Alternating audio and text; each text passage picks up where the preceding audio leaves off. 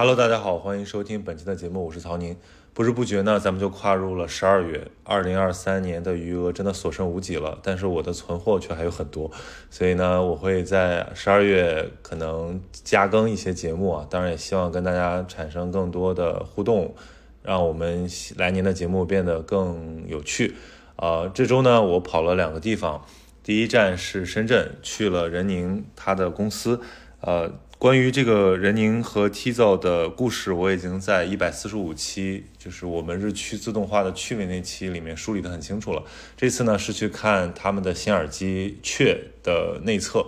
呃，我觉得作为这个投资人的任宁和作为迟早更新主播的任宁都非常成功，或者说非常呃独特。那么新角色作为一个耳机公司的创业者。这个身份，他其实给我们带来了更多的惊喜。我调侃他说，是在雷军和许志远之间成为了他自己。因为我们很多人都有情怀嘛，都想在现在这这个环境下表达一些自己独特的趣味。但是能用商业的方式，用产品来践行的，其实寥寥无几。而这个 Tizo 不仅在过去两年成长得非常好，而且这次拿出了一个更大的惊喜啊！马上上线的这款雀。会给我们带来不仅是技术上的全面提升，而且可能在这个 IP 的玩法上和未来的这种人文商业的想象上提供更多的可能性。呃，也请大家拭目以待。然后第二站呢，我就直接马不停蹄去了宁波，参加另一个我们大内密谈主办的这个声量 Out 的活动。啊，这次他们玩了个大的，号称要用声音占领一座岛。把这个余姚四明湖上的一座长期无人的生态岛给盘下来，然后大家搞了三天的露营，我觉得还蛮蛮新颖的。呃，我当然我第一天晚上这个体会了一下周五的这个虹桥站有多么恐怖啊，在基本上大家千万不要在周五晚上去这个城际通勤，呃，会非常灾难的。收获也很多，呃，比如说见到了我很喜欢的民谣歌手陈鸿宇。还有这个主播刘飞和史岩，我们都聊得很开心，而且那个深夜在岛上林中，大家一起蹦迪啊，陪相爷过生日、吃烤全羊的那一幕，应该是会很久都留在我的记忆当中。呃，我觉得这样的活动会让大家忘记呃现实生活有多么的惨淡，给大家一点点趣味的火种。这这两个活动都和声音有关，所以就引出了咱们这次节目的这个嘉宾迪迪。迪迪是我在呃深圳认识的朋友，他最初的标签可能是他是耶鲁毕业的，然后人类学背景，而且有非常丰富的这个跨行业和跨文化的经验。但是呢，他非常勇敢的成立了自己的乐队，啊，热红酒乐队。他和他的搭档小博，呃，两个人把对音乐的追求变成了一份事业，并且在。呃，今年正式成为了一个全职的这个乐队，开始了他们的全国巡演。当然，我我相信大家应该都有关注到啊，这周可能最大的一个这个娱乐新闻就是，呃，这个国民天团五月天的假唱风波。其实我也看了那个打假视频，当然我本身不是五月天的歌迷，所以我其实没什么立场。我只是觉得一个乐队能够在那么高的强度连开六七场的演唱会，这件事本身就不言而喻。呃，其实很多问题只是大家心照不宣而已，所以我在想，作为音乐创作者，最重要的是他的真诚，就是他通过音乐这种媒介能够表达出的他的世界观，或者说他的这种倾诉感。如果这件事情都变成了商业行为，如果这个都只是一场心照不宣的表演，我觉得可能确实没什么意思吧。只是希望能够。关注音乐本身给我们带来那些珍贵的东西。当然，如果大家喜欢这个迪迪的很多理念，也欢迎大家去现场，呃，感受一下他们的魅力。十二月七号在成都，十二月八号在上海都有专场演出，大家可以关注 show notes 里面的购票信息去呃听一下。也希望大家能够在一个真诚的环境里面感受声音的魅力。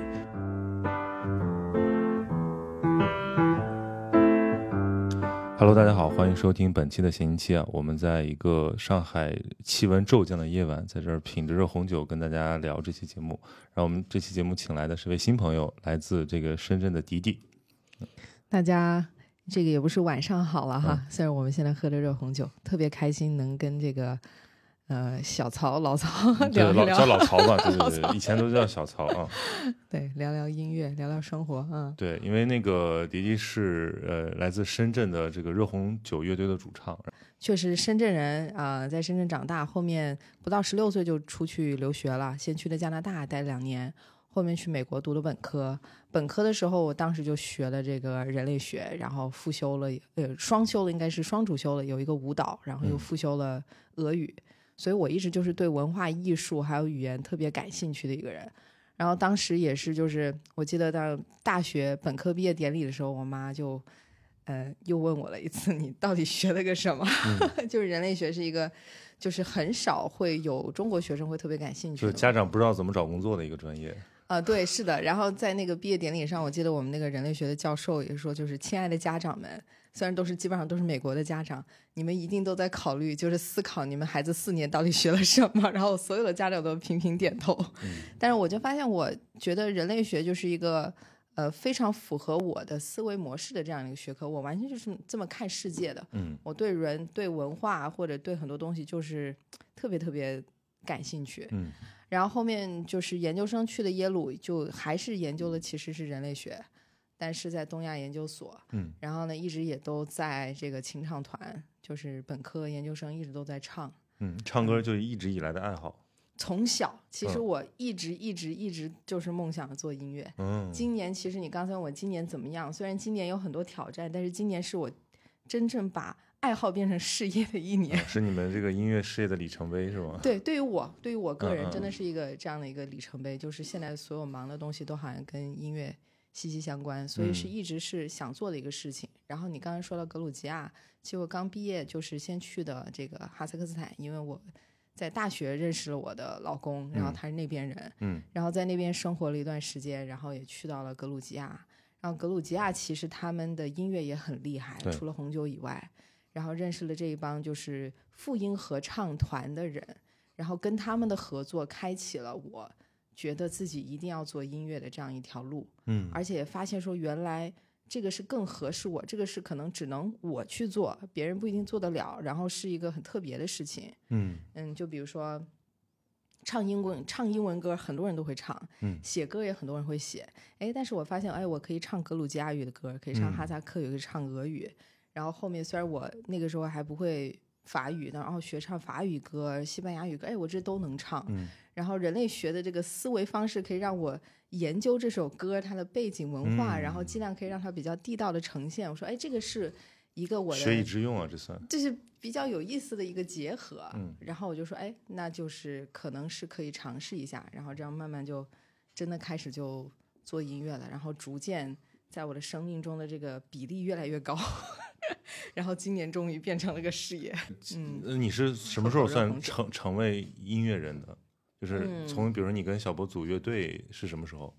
二一年啊？那个时候我是呃有一种，因为我从小就玩乐队，嗯我以前玩的也都是摇滚乐队，所以我嗯一直有一个这样的一个梦想，就是说还是组个乐队。嗯所以当时我跟他聊的时候，因为我们先是合作了一首歌嘛，嗯然后就哎挺有默契的。其实当时我们是想组一个人更多的一个乐队，嗯但是后面没有找到人。嗯嗯，所以当时其实我是有一个想法，说哎看能不能试着把它做成一个事情，也不知道它能做的多大吧。嗯但是也没有说一个很好的一个什么规划，或者说一定会怎么怎么样，没有那么多的想法。然后慢慢在这个过程当中，反而就碰撞出来了一些东西。嗯，嗯嗯，他算是科班出身是吧？他绝对科班只弹吉他的这个，yes，青年大师 是吧？青年大师。嗯他就说，经常跟人讲说，他就是那个在地下室练琴的那个小孩儿。嗯从很小的时候就开始弹吉他，然后从昆明弹到了这个中央音乐学院附中，然后到柯蒂斯，到耶鲁，一路就是弹古典吉他。嗯嗯，嗯因为我上次那个也是遇到那个耶鲁的一个学音乐的叫潘畅嘛，现在在广州交响乐团小博。嗯，对对对对对，一个非常优秀的这个大提琴家。然后，然后我们也聊了一些，就是哇，因为我对这个从小学音乐的人有一些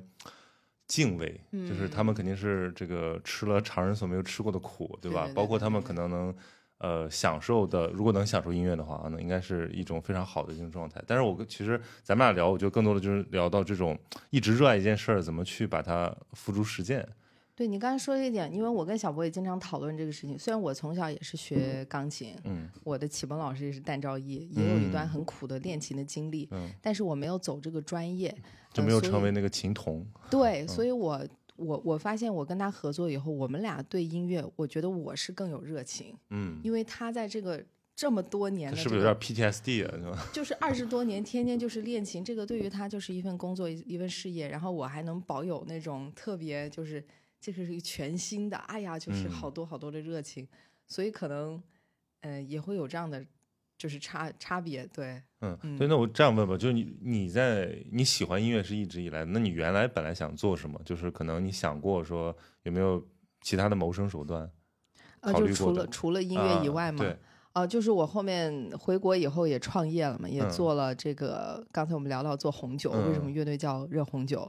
嗯、这个也是现在也在做的一个事情，但是嗯可能就是。呃，音乐现在可能占用我的时间会更多。然后，其实，在疫情前，我们也做了很多文化交流，就是把国外的这些艺术嗯家嗯带到国内，所以也做了一些演出经济，嗯，包括带了国内的有一些这个出出去外面品酒，就可能文化相关的东西。哦对，嗯，所以其实还是挺务实的一个，就是因为因为我们现在有聊起做音乐，总感觉好像是遥不可及啊。因为最近刚播完那个乐队的夏天第三季，嗯，对，呃，我其实本来今年不打算看了，因为我就觉得有什么好看的我啊。太懂了。嗯、但是但是我还是看了，尤其是我被其中的几首歌还是还是打到了。嗯嗯嗯，虽然我知道，就是很多包括音乐圈的人，包括嗯一些资深的这个呃摇滚乐迷，他可能可以指指点点，但我觉得无论如何，你不能抹杀掉那些所有呈现出来的那种真实，就是那嗯种他们其实以前到现在的那种。其实就是热爱。你最后不是今年最出圈的一首歌是除了那个《大梦》之外，就是、呃回春丹唱了一首《鲜花》哦，鲜花那首歌我我我之前听平平无奇啊，可是经过他那一番演绎，就在那种现场的那个叙事下，我突然觉得哇，这其实就是很多人的心声，要不然怎么能说很多人听着听着就哭了呢？就是我们一心里都有梦，但可能一直被现实挤压，节节败退。对，但是如果我们能看到有人能绽放啊，非常幸运的，非常非常就坚韧的绽放，这个时候嗯我们其实都会被治愈。我太同意了。就是嗯我后面也是还是看了一下，然后我觉得就是做音乐人真的特别不容易。然后其实我们也在考虑，就是我记得那个叫什么八仙饭店嘛，他们嗯也说了，就是呃乐队不是他们的全部，他们是有其他工作的。其实嗯我觉得这个。跟音乐和乐队是一个比较健康的一个维持的一个关系，就包括我们俩合作，如果我们俩的这一个事业，我们乐队是我们的全部，那他会就是会有很多的问题，很多心理负担，而且。对对对嗯。对对，就会就会比较累，所以其实就是要务实，也是说为了让你这个梦能够更加美好一点，不能让它太打扰到你的生活。嗯，所以。第一个嗯。point 出来了，是不是说养爱好就得你先得有一个怎么说吃吃饭的家伙事儿，或者说你至少先把日子过好了，然后你的爱好也能才能慢慢生长。我觉得有些人可能就特别特别幸运的人，虽然我们已经非常幸运了，有嗯些人可能他完全可以就是说。呃，不用太去考虑，也许一开始就很幸运，然后嗯有人发现了，然后就可以完全养活自己。有些人可能完全不需要顾及生计，嗯但是我们可能大部分人没有那么那么幸运吧。所以呢，像我们可能就是先入了其他行，如果说是做音乐的人，可能就先去教教课那些的。嗯但我们现在的一个小目标，就基本达到了小目标，就是用音乐养养音乐，嗯用音乐养生活，那是下下下下步了。嗯嗯 对，但是如果现在能够音乐本身达到一个收支平衡，我们现在已经非常满意了，就是这个东西已经是很难得的了。尤其我觉得在就是现在当当下的环境，我觉得就是哎呀，那些乐队好不容易，你看天天演出，天天跑场，嗯其实跟打工人的性质 没有太大的嗯手停。口停，对。其实我我们之前可能不太了解啊，就是嗯，之前可能觉得说是不是呃乐队也是这个明星，然后也是艺人，但其嗯实这里面有很多的 gap，就是有的人是，但可能大部分人都在呃这个这个抠抠缩缩的过日子。啊，你说的特别对，就是有些人会觉得说，哇，就是现在搞乐队好酷啊！我说就是就是上班，这就是一份工作，就很多人可能觉得就是啊，台上觉得好酷，但实际上大部分的工作，就像我刚才来你这儿之前，就是跟剧场对接，然后各种合同、琐碎的事情、拉赞助，然后就是排练、排练、排练，练唱、练唱、练唱，其实就是工作状态。嗯嗯，对，而且就是这个都是得要主唱亲自去干的。我们没有 没有钱请人，嗯 就是初期，我觉得任何一个团队的初期，可能就是要。就是一个创业团队，就是你什么活儿都得自己干。对，其实大家其实不太知道这乐队都是从哪冒出来的。就嗯，这次月下上有几个他讲到后面的故事，就很多也都是一直上班，甚至是他可能乐队很有名了，呃，还像像像得上班彭磊原来不就一直上班嘛，对吧？对，那个刺猬那子健呃不是也对，就是就是，所以所以所以说乐队真的那么不挣钱吗？或者说对于这个新的乐队来讲，这个市场是不是非常严苛？我觉得，因为我们做的可能跟摇滚乐队有一定差异，因为嗯我们现在就是做一些世界民谣啊、世界音乐，嗯可能在院线会多一些。呃，然后他们可能会在 live house，、嗯。呃，但是我就对 live house 它整一个就是也不是特别的了解，嗯。但是很多时候可能跟我们差不多，比如说跟剧场是分票房，嗯那有时候可能会好一点，有一些小地方或者票房低的，那可能确实你演出了也不一定赚得到，嗯，而且乐队还有一点有，的很多根根本就没演出，对，乐队人多呀，是分分就没了。分分就没了。对，其实我们后面没有再找更多的人，发现我们俩非常轻量级，然后预算多一点，我们就可以多跟几个乐手合作；预算少一点，就我们俩自己去。嗯然后我们有一些深圳搞乐队的七八个人的，嗯嗯那他们一场演出，尤其是去外地的，那主办方那得买多少机票？嗯嗯。所以就是其实是有很多不容易的点。我今天还听那个田鹏一播客，就超级市场的那个，啊，他，跟李叔聊，他说，李叔问他说，你跟那谁谁谁什么解散？他说，他说有什么解散不解散的概念？就说我们一年就接四场演出，你说算是解散还是不解散？他是说当年还是说就是说当年当年，哦所以说，而且他说人家都得生计，就说你如果这摊子你养不活一个一一个事儿，所以你你其实就也不太好意思是说我们就为梦想燃烧什么的，啊，是的，因为这套叙事在大众层面太根深蒂固了，觉得嗯好像就是特别高尚，其实没有，我觉得所有人都得先先把自己活体面，甚至是能让自己这个精神状态非常好，然后再去发展这个爱好。嗯，我觉得这是一方面，但是我觉得很多，呃，另外一方面讲的话，可能很多创作的灵感来源于比较痛苦的时候。嗯，有些乐队早期他们有很多金曲，哦是因为他们在那个状态当中，对对对，金曲可能是在最痛苦的阶段写的，嗯嗯嗯。这是一个很矛盾的事情。是是是，哎，所以你你就可以分享一下，就比如说你当时准备要做这件事的时候，你受到过什么阻力？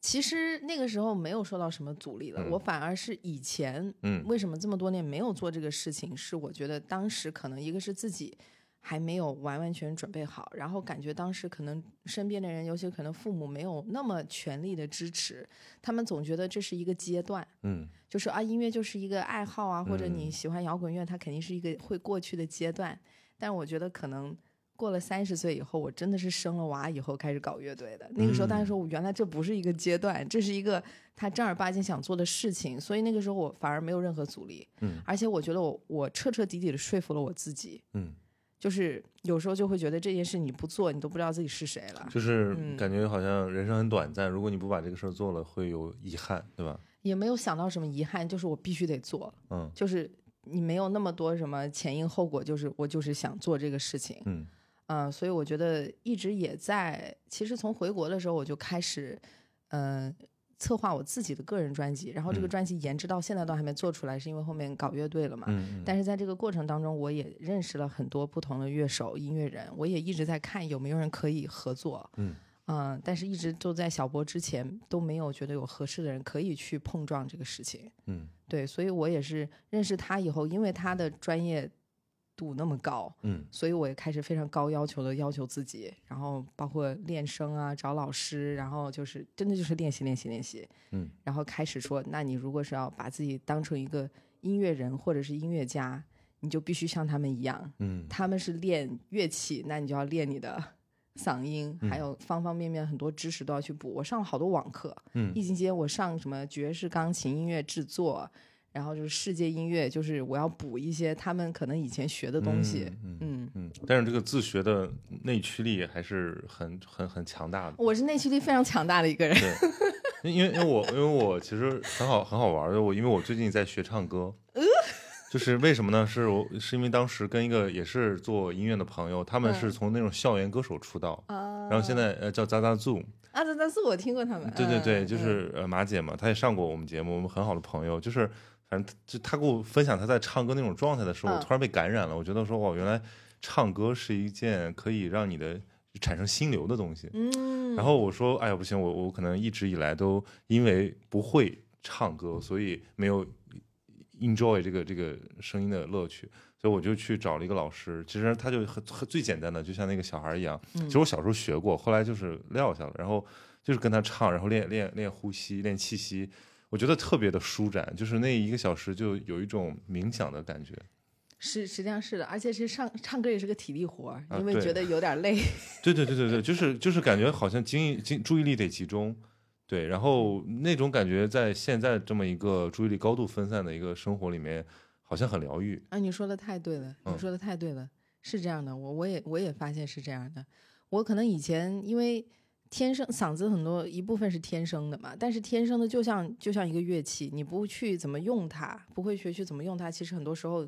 也是方法不对。所以很多年我虽然是属于那种。嗯、比较浑厚的这种嗯女中音啊，觉得哎你唱歌挺好听，但是我没有真正学会怎么去用嗓，嗯就很多时候唱的时候完全是在费我的嗓子。后面真正的跟老师学了以后，才发现原来就是里面很多技巧，很多技巧，而且你唱完歌就像健完身，嗯，因为很多时候就是核心力量，然后会暴汗，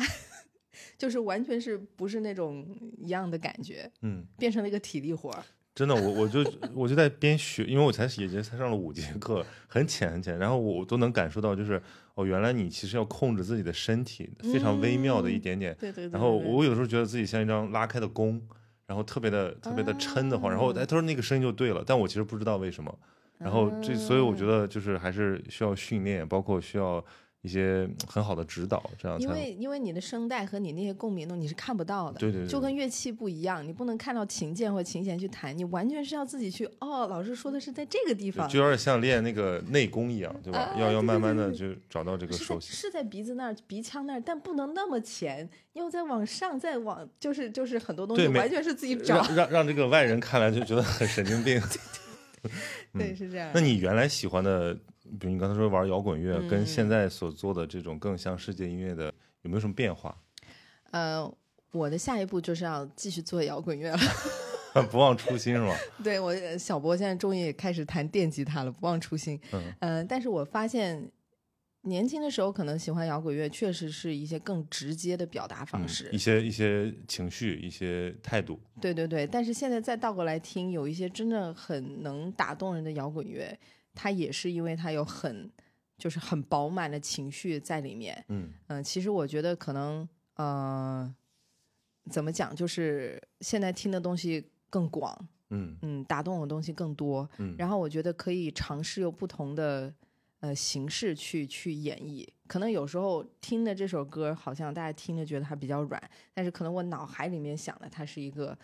比较呃猛烈的或者非常饱满的这个歌，我可能会融入一些，比如说摇滚或者其他的唱法，或者在某一些地方。其实我觉得就都变成自己工具箱里面可以去运用的东西。嗯就现在工具箱里面东西可能会更加丰富然后我再去做摇滚乐的时候，我可能结合，比如说这次我们在就是在接下来要做的原创的东西，不是现在已经上线的，嗯我就想要结合那种比较重的摇滚，然后后面要加上格鲁吉亚的复音合唱，嗯有这样的一个结合。嗯，啊，我觉得，但是我现在才能做到这个结合，以前如果这样就可能是硬凑。明白。嗯就像我们看那种综艺节目里面，它现场改编要临时往里加点儿，就是非常割裂啊。对对对，会有对对对，或者有些餐厅说这个这个什么什么中西结合，然后结合的比较生硬，对。但我觉得这个东西就是可能慢慢时间，然后突然有一天你就会发现，哎，我可以把这两这些东西融合在一起了。那你原来比如说喜欢听啥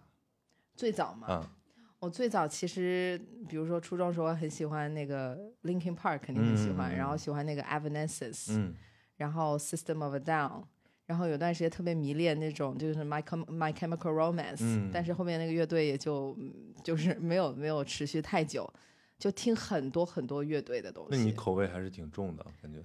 还挺重的，我嗯觉得对。可能有一些会有一些会更重吧，然后也听一些北欧的，嗯像那个什么，有些 Within Temptation，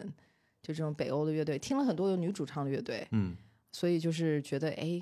一直都有这样的一个想法。然后当时也玩过乐队，但是那个时候就是纯模仿吧，嗯嗯，对，纯模仿，然后纯这个就是翻唱。嗯。小年轻的时候，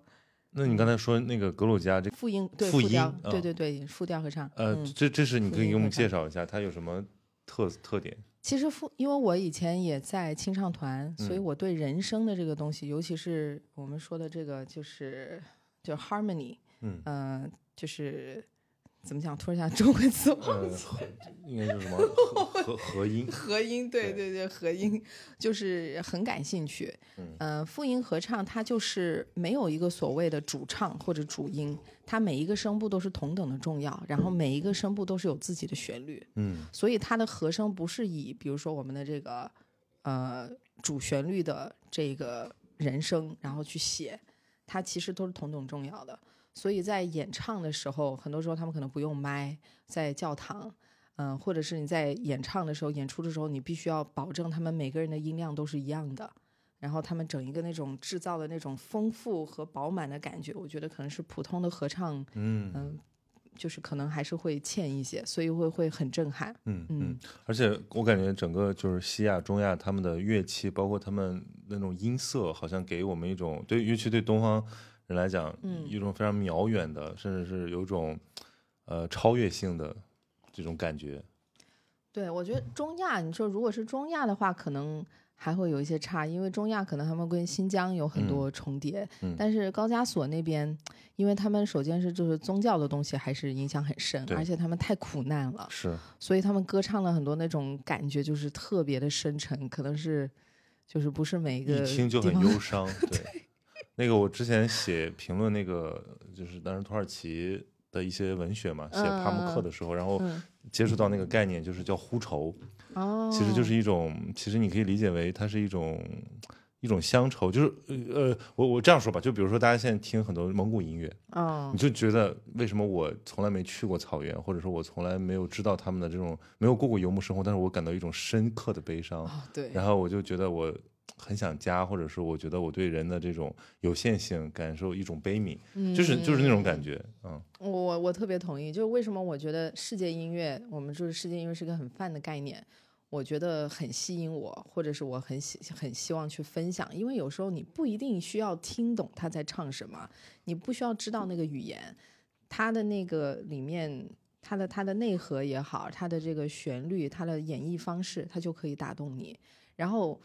可能你看了他这个歌词以后，会更打动你，是因为我们所有的人他的这个情感都是相通的嘛。嗯，他们是在另外一个时代、另外一个地方经历的东西，但是可能跟我们现在所所经历的是有共鸣的。嗯嗯，所以我觉得可能就是这个魅力所在。嗯。嗯那你你这个在你说去了那么多次中亚和、嗯和嗯高加索，这个是什么契机呢？我觉得我是一个除了有一个哈萨克 斯坦的老公之外，我是一个很随缘的人，嗯就是我觉得。人家都觉得你这个人生怎么规划，就没有什么规划你。是不是 ENFP 啊？我你是个啥？我我不是 E，我我是个 I 人、啊，哎你是 INFP，、嗯但是我会根据跟着感觉走。呃现有的状况，然后做当下的计划。啊，也有可能是 INFJ，INFJ 就是应该是 INFJ，对 F 是 feeling 嘛，对，对对对，feeling，对对对对对对，INFJ 应该是，对对嗯对，就是我可能去到一个地方，但是我会在那边规划的很好，或者嗯是当下的这个根据当下的情况，尽量把当下规划的很好。嗯但为什么去要去哪儿就跟着感觉走？啊，对，就是觉得我去格鲁吉亚第一次就很喜欢，第二次就认识了很多很有缘的人，包括这个我现在的合作伙伴，酒的啊还有音乐的，都是在第二次认识的。然后后面就是因为有一些合作的机会契机，就老去。嗯然后人类学家嘛，田野考察，你是走马观花，你也不会有太多的嗯，明白，了解，所以就是情不自禁的想想深入一下。就是去了很多地方，选了一个自己喜欢的，然后就扎进去了。嗯，你你原来那个人类学比较关心的课题都是都是什么？我最早在本科的话是这个，呃，研究西藏比较多。嗯，嗯，对，就是当时是呃一二一三年吧。后面因为学了俄语，然后嗯又认识我老公以后，就研究可能就是前苏联的这些国家，嗯、这个哈萨克斯坦啊这些的，嗯就可能嗯、呃研究生的时候就稍微转了一下方向。嗯然后当时是抱着想读博士的心态，嗯、后面就有点读不下去了。就是我读研究生的时候，我的导师主动跟我说：“你别读博了。嗯 就是可能呃有学术的思维模式，但不想钻那么深。嗯所以后面就你的就就是 passion 不在那儿，可能在 在游历和歌唱上。对对对对，但是也许我觉得不久的将来，我可能会回归，嗯就是可能有一个叫 ethnomusicology，就是人类学和音乐很好的一个嗯结合。也许过一段时间我会有那个点，但我毕业已经十年了嘛，可能嗯花了这么长一段时间，又找到自己真正有兴趣的。嗯但是我觉得我看问题和去地方是带的那种思维模式，嗯所以我老是在路上，然后很多人以为我去过很多地方，我说没有，我老去一样的地方，嗯嗯嗯嗯 我很多地方都没去。嗯，对，对，那你你这种这种这种模这种眼光到底是什么？就是因为我其实我我也很喜欢人类学，说是不是在你们在做田野的时候，还有更多的比如说感受环境和感受人的方式？我觉得是感受，就是所有的一切一切，就是我，就是我感觉，除了你研究的课题是这个，有时候是是是音乐也好，舞蹈也好，或者美食，就人类学的课题特别的广。但是人类学是要把所有的东西结合在一起看，嗯它没有一个东西是单一的。然后，如果你没有深入了解他们每一天是怎么生活，你嗯没有办法就是跟他们呢打打成一片，你这个就没有学术价值。就在人类学看哈，因为不是去收集数，不是不去收集那那个数据。那种就像比如说记者和观光客他社会们的一种学家比较喜欢数据，对人类学家对数据我们更喜欢看，咦，这怎么有一个不符合数据的 东西？我们来嗯研究研究，就是非常不功利的一个心态。嗯对，就我觉得我我后面发现，就人类学学人类学人必须有极强的共情能力，嗯就是就算你坐在你对面的这个人，你完全语言不通，你都可以开始跟他交流。有交流。嗯，我有好多次这样子的情况，所以我觉得这个就可能是天生的。这个东西就是人类学，就是一个很随缘的一个学科，嗯 好像硬学不了。嗯发现，嗯对，就是感觉好像它是一类人的气质，嗯，有很多人他就没有，他不喜欢那么，他不喜欢给判断，然后他更，他带入这种别人的生存境遇的时候，他也更自然，而且他好像就很随和，就像水一样，可能他遇到什么，他就是呈现嗯什么样子。但很多人他是其实特别先入为主，有一些棱角和形状，啊，对对对，我觉得人类学就是就把这把这些把这些磨掉，对吧？嗯，是是有这种感觉，就是就是天下大和，然后就是天下太平，就是 嗯，天天就是想的这些，让怎么样大家可以更好的相处。哎，那那你说，其实我我我为什么很感兴趣说这个高加索这个问题呢？是因为嗯我我觉得它也是一块儿被被在现在我们这种叙事之中被忽略，或者说是被窄化的一些文明，像这样文明很多，包括伊斯兰文明，包括非洲，其实很多，包括南美，其实嗯我们现在的所谓的东方和西方，嗯有大，其实尤其是我们是一个大国的人，他们其实很难理解一些缝隙、一些边缘，甚至是一些多多样性的这种存在。其实往往可能它会给我们非常多的启发。你说的特别有道理，因为小国，我们说小国生存之道和大国生存之道是完全不一样的。然后你像高加索那么小一个地方，三个国家经常会有一些冲突，然后三个那么邻近的国家居然说的完全不一样的语言，宗教也不一样，然后他们也要去学会怎么这样子去生活。包括周边如果有很多国家发生了一些这个变故或者战乱，他们也会受到很多的牵连和影响。嗯啊、所以他们确实就像你说的，其实我觉得他们有很多东西，我们是值得我们去学习的。对我其实就说一个吧，因为我去的时间很短啊，但是我那短短半个月，我都有非常嗯强烈的感受。比如我先飞了这个埃里温，先飞了亚美尼亚，嗯，我感觉这个地方特别像我印象中的那种，就是东欧的样子，就是啊，真的吗？就是建嗯筑都特别的呃，有有一点有一点前苏联，然后尤其是坐他那个地铁的时候，啊我我是大概这个季节去的，十月底吧？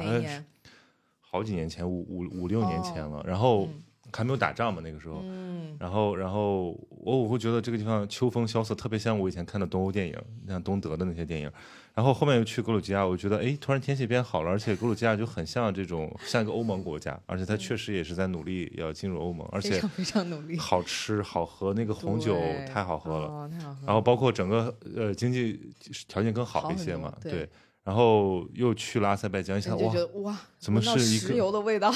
对，去了是是是是是一个是一个穆斯林国家，然后我就在想，然后然后还有本来想去土耳其，但是没来得及，然后就知道他们这几个国家的这些呃爱恨情仇之后，嗯你又会觉得嗯。这就是刚才你说的那种就是文明交隔的一些苦难吧，对，包括你像现在这个巴以冲突重新，包括俄之前的俄乌，嗯就重新让我们开始思考这些所所谓文明的冲突，因为好像我们以前觉得这些都是可以解决的，但其实发现没有那么简单。一代一代的人，他们会有新的仇恨和新的误解。是的，是的，我觉得你像如果我们对比那几个国家，为什么格鲁吉亚非常吸引我，就是它那种包容能力。你就包括现在你说这个到处地方都在打仗，首先他们会很担忧他们自己的这个国家的安全，但是同时他们又接纳了来自各个地方的人。一打仗就是你说俄罗斯人、乌克兰人，包括现在可能很多以色列人都会搬过去，那他们就要在这么小小的一个国土上面承载所有的人，包括他们之间有可能发生的冲突。其实我觉得是是非常不容易的嗯一件事情，对，所以我觉得我我在那边一直就感觉自己特别自在，就是嗯对于中就是中国人，他们是就是发自内心的就是很很喜欢你，很嗯认可你。我觉得他们对很多就是国家的人都会有这样子一种态度，其实、其实很很不容易，嗯，很不容易。就是可能大家说不出格鲁吉亚在哪儿，就是 我们现在在听这个节目的大部分朋友们，他尤其你说亚美尼亚、格鲁吉亚、阿塞拜疆，可能所有人都要先愣一下那个，看个地图，对，有，所以我就觉得这个也是因为，呃，所谓软实力嘛，就是软实力，就是大国他们会用，或者说一些文化上的强势国家，他们会用自己的东西不断的冲刷你，让你，嗯、在潜移默化的认同它。但是其实这只是这也是一种遮蔽，对。对，因为因为人的生存境况，人类的生存境况是非常多元的，对，嗯。其实没有办法说用一种模子去卡所有人，嗯这个我觉得是其实是对我们这代中国人来讲，我觉得很重要的一课，就是我们学了外语，然后我们有机会走出国门，然后有机会跟这些其他文明碰撞。嗯。就这个，我觉得虽然一开始都有一些 shock，然后甚至有的时候说会有这种认认同上的障碍，对，但是最终我们会发现，哦，我是通过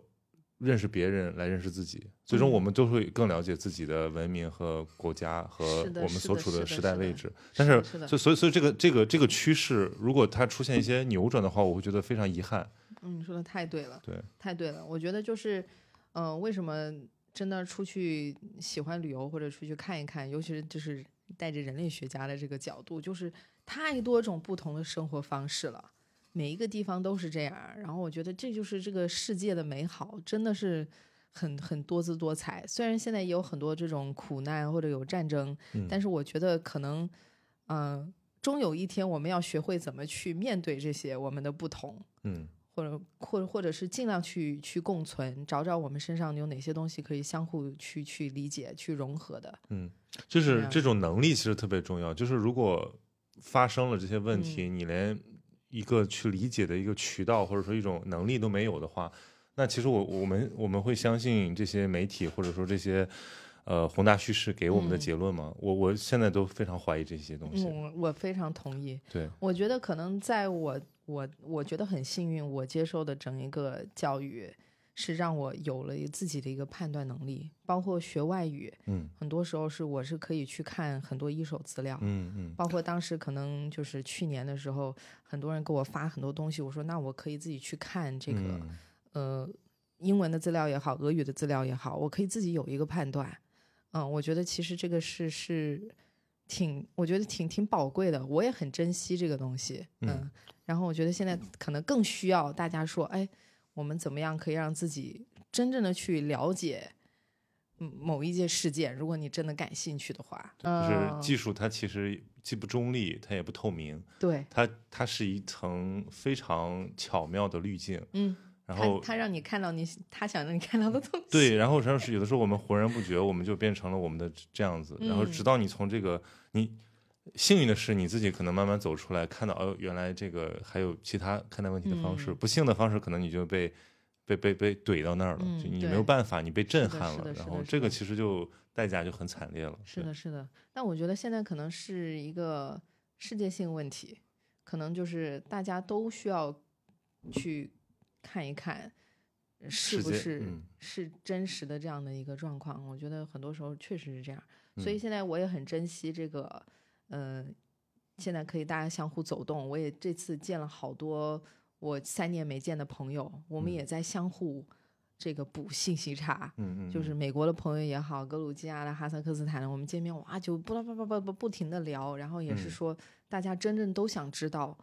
嗯，就是我们都经历一些什么。嗯，嗯就有有有什么变化呢？你觉得这种关系，就可能，当然中国肯定是变了，就是我们可嗯能，呃，跟以前跟这些大国的关系，跟小国的关系，随着嗯我们自己的状况的变化，嗯我们都变了。但是，比如说别人怎么看我们，或者说他们之间怎么看待，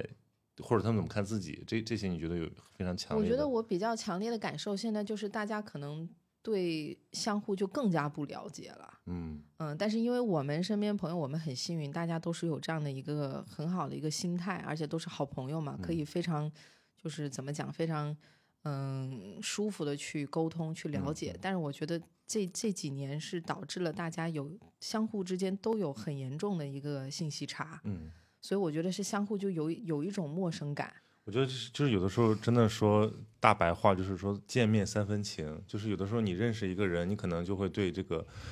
他背后的国家和文明，嗯或者说某种类某种人这个类别的处境会有更多感触。就是说，其实我对穆斯林最早的了解，就是因为我当时参加那个埃塞克，不知道现在还有吗？哦，还有，我觉得可能就疫情之后，这个 这个就没有了。我现在不知道，但前几年就还有。就给给给这个年轻的朋友朋友们解释一下，就它其实是一个国际志愿者组织，它会让全球的青年，然后到各地去，然后就是有点像以工换宿吧大。一的时候也参加过。对，然后我我其实没有借着这个东西出去，但是我是在中国接待过一些、嗯。一些外国的朋友，尤其是当时是那个接待了一个埃及人，我我家里住了一个埃及呃是埃及大学大四的学生，然后嗯。他特别特别，他们家庭很很难，因为他父亲去世了，然后他嗯有三个孩子，他是他们家唯一现在唯一的大学生，然后哦当时是刚刚那个穆巴拉克被搞下去，然后哦。阿拉伯之春。哦，整个埃及乱作一团，然后他也找不到工作，然后他现在就出来想看有没有机会能在外面找个工作嗯。啊、然后就反正我的我那时候英语也没那么好，他英语更差，然后我们俩就是连比划带猜，尤其是他他早上要起来做那个早工嘛，所以他他嗯。就是五点多就就就起来了，然后我经常是我我醒了之后，我一看他在那儿坐坐好了，然后在那儿跟我微笑，嗯，然后我们其实很短暂，大概一个周吧，就是、呃聊了一些，我听了一些他们家的故事，听了一些他们那边的状况，很多都忘了，但是我就依然记得他那个笑容，就是我在我这个没这这个这个还没有完全清醒前，哎，他看着我的那个笑容，就是我们住在一个房间，他打地铺，所以我就觉得哇，其实还挺，所以我一直觉得。我一直就觉得穆穆就是友好的穆斯林特别友好，特别嗯 peace，、是的，对。但是你看，你看你电视里看到的这个东西，就是变得非常，这就是你要不然看不媒体的力量了，对吧？对，你要不然看不到，你要不然就会觉得他们很极端。是的。就是这个，我这次也去了中东嘛，我就嗯看，正好赶上他们开斋节。哦你是哪什么时候？今年呃，去的？今年今年夏呃春春天的时候，再不现你你后面可能就去不了了。我去了迪嗯拜和阿布扎比，然后我哦也那还是比较安全。去到那个地方也感到很震撼，就是他们其实对世界在发生的变化持一个非常开放的态度。嗯啊，包括我去了这个阿布扎比的那个卢浮宫，嗯啊，我觉得从他们策展水平上来讲，虽然有很多就是很土豪的这种行为，但是你你从人家那个意识上来讲，他们嗯是世界性的，他们已经开始把自己摆到这个全球竞争的位置上，更不用说现在对吧？这个这个这个中美的这种拉扯，让中东更加重要。现在可能沙特都要改革开放了，嗯所以，所以我就在想说，如果不是我们曾经有那么零星的一些接触，包括基于一个非常具体的人产生的忘记这个世界是什么样。真的真的，而且就是一定得是具体的人。你看那个自媒体上的，你你你你看数据，你其实永远无法建立对他的一个认知。就是我觉得很多时候大家就觉得就是那个事件那一端的事情跟我们没有关系，但是为什么他们老觉得会就是包括以前说你为什么那么在意？我说发自内心，我说可能我本身就是一个共情力很强的人，而且那些地方都有我我的朋友，还真的是都有他就变成一个活生生的一个人。你想，他可能在经历的东西，你突然一下这个事情就非常的真实，对的，然后所有的这种情感或者这种创伤就会就会被扩大，对吧？所以我觉得，包括你可能以前去过的一个地方，比如说我们以前去过好多次乌克兰，特别美。嗯，那如果发生这种事情，那种唏嘘和一个他从来没有去过的人，只是看到这个电视上面或者是新闻报道的一些东西，他无感，他不会觉得说啊有什么遗憾或者有什么这个特别。呃，特别难受的一些这种这种感觉。我我我有个特别可能不太恰当的联想，是因为我们做观影会的时候，我们做那个奥本海默，然后有一个年轻的小观众，就他每次他经常来，妈他妈妈带他来，他可能就上小学吧，然后他他每次都发言，然后那次他的发言让我印象特别深刻。他说他看这个片子最大的感触是他发现哦，原来他们在玩游戏的时候，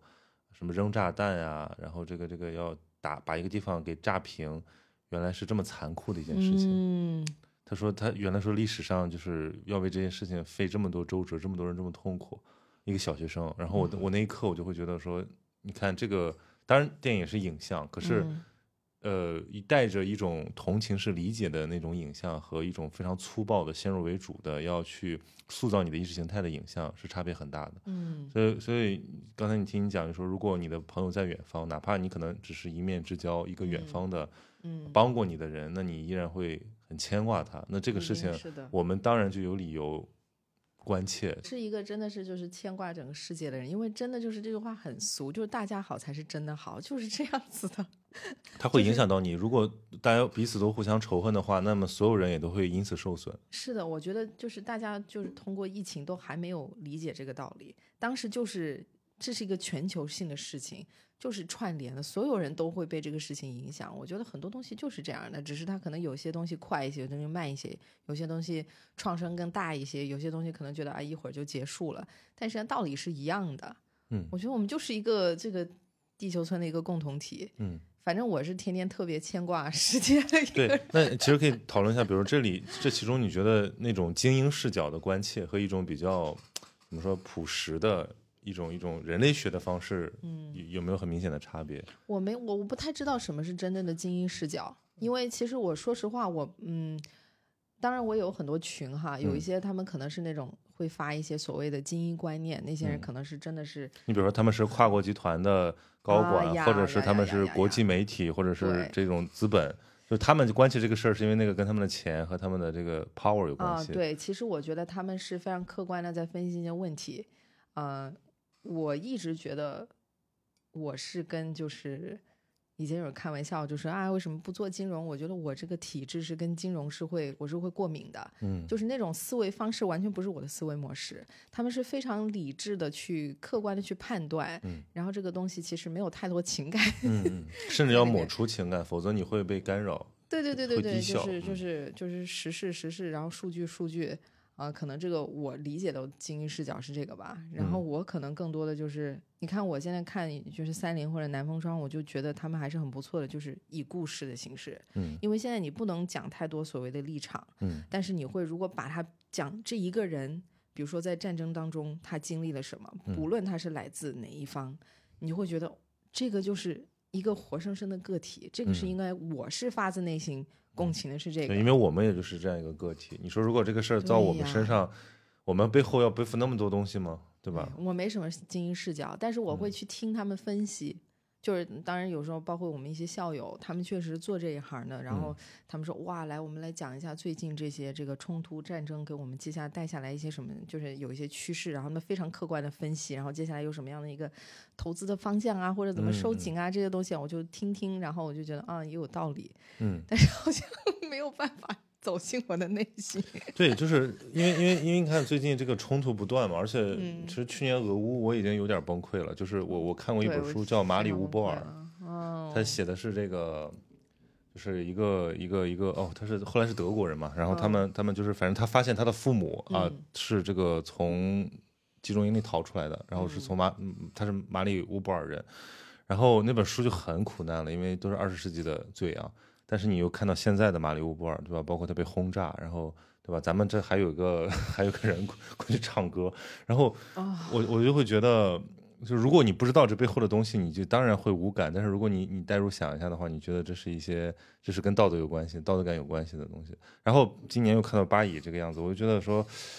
这这是没有殃及到池鱼，但是早晚有一天我们处在这种撕裂的时候，其实我们每个人都会觉得很无力。然后就是所有人其实是能用自己的方法来来来克服自己这种无力感，包括想能做点什么。所以我就想想到这个艺术嘛，因为很多人会觉得说，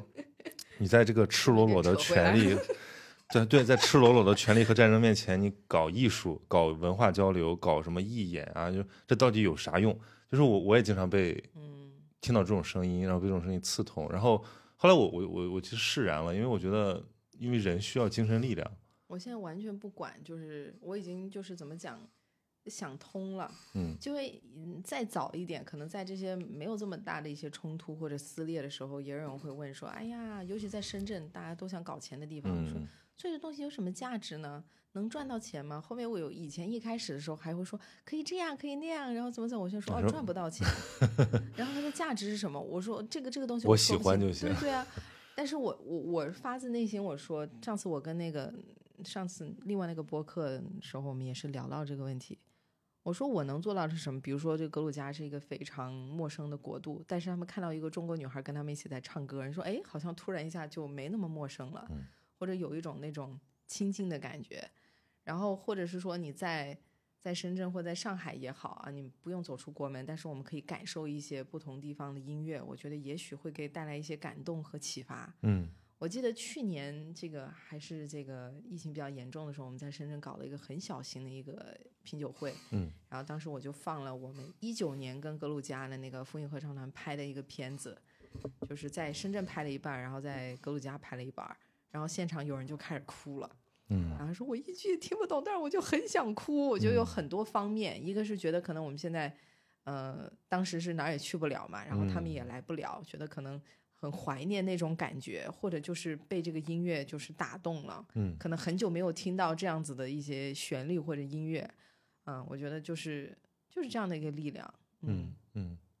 那比如说你在做这个，就是用到用到这些元素的时候，其实他们更多的不是一种素材，而就是是你就是该怎么怎么说呢？就它不是一个拼贴的过程，是吧？我觉得我选歌的时候，就是一定这首歌是非常打动我，嗯就是不管它是什么语言，嗯我觉得可能他想描述的、想传达的东西是我也很有共鸣的。也许我没有个人经历过那些东西，比如说我就是有一些，比如亚美尼亚的歌，嗯我没有经历那么惨痛的一些苦难，嗯但是我觉得，因为他们那些苦难可以表述的那么深刻，所以非常打动我内心想表达的东西。我自己无力写出嗯。这么深刻的东西，所以我可以，但是我可以唱出来。或者就是说，这个如果说的悬一点，这个因果它其实是有影响的，就是它的呈现方式跟他自己所预计的那些能量都是有关系的。嗯，也也也可以这么也可以这么去理解吧。对，嗯我觉得很多时候就是，呃，通过这些已经已经写出来的这些故事和和和和这种旋律，然后我们也可以对当下经历的东西有一种释怀。嗯嗯，嗯，然后嗯，然后非常不幸，很多东西也在不断的重演，是是是。所以就天呐，这首歌现在又很合适了，就是，真惨。因为因为因为我刚才讲这个嗯小国或者说边缘嘛，是因为我觉得那里的时间感反而更真实。嗯因为在一些大国，或者说你自以为自己在什么所所谓时代潮头的时候，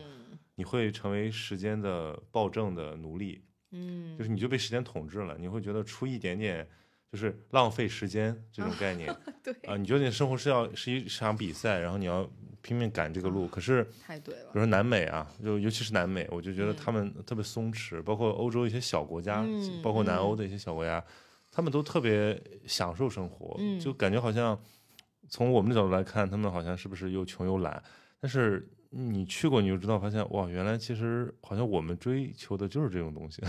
最终最终就是很 peace，然后非常的 enjoy 他们的生活。我现在反正已经看的挺开的了。前段时间我们跟一个好朋友 QQ 音乐的，他也是做很多演出经济嘛，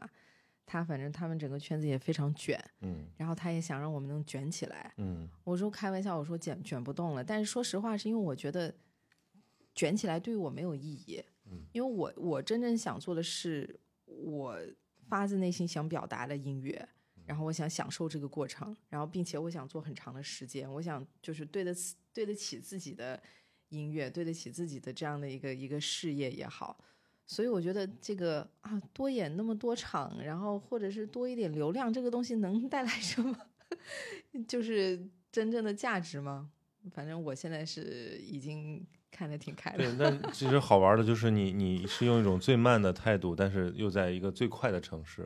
因为上次我遇到你的时候，其实那个真那个那个周我在深圳待了大概十天吧，快，因为我是元旦去的，我就阳了嘛，也就身体非常非常弱，我就 我本来还想说去深圳暖和暖和，结果一直就躺在那儿，但我依然能感受到这个城市的那种。卷 对，就是它的，嗯，中性点就是它的节奏啊，就是太快了，对，就是，而且大家也会说这边的文化好像很荒芜，或者说好像大家优点是比较年轻，然后嗯愿意接受新鲜事物，但问题就是可能它就缺少积淀，缺少这种呃土壤，它嗯它需要一些人去见识这个东西。我觉得怎么讲？虽然我刚才总觉得我说我可能啊不想卷不想卷，但是可能因为我也是相对于深圳不想卷，嗯但是也许把我放在另外一个地方，人家也会觉得我，哎，这个这个人还挺拼的。嗯嗯嗯、也许是因为深圳那个城市确实是节奏太快了，嗯然后它是一个就是好处就是落地，大家落地能力极强，就很快可以把一件事情噼里啪啦就可以搞成。嗯嗯嗯、但是可能很多时候，呃，就像你说的，可能缺乏一种沉淀。他可能他们在做这个事情的时候，可能没有想好说为什么我们要做这个，然后做完以后，接下来呢，嗯它可不可以可以持续呢？嗯啊、它能带来什么样的就是影响呢？可能不会想那么多，就把这事干完了，然后干下一个事儿，嗯，可能是这样的一个心态。尤其嗯像文化艺术这个圈儿，是不是感觉它就是更怎么说更更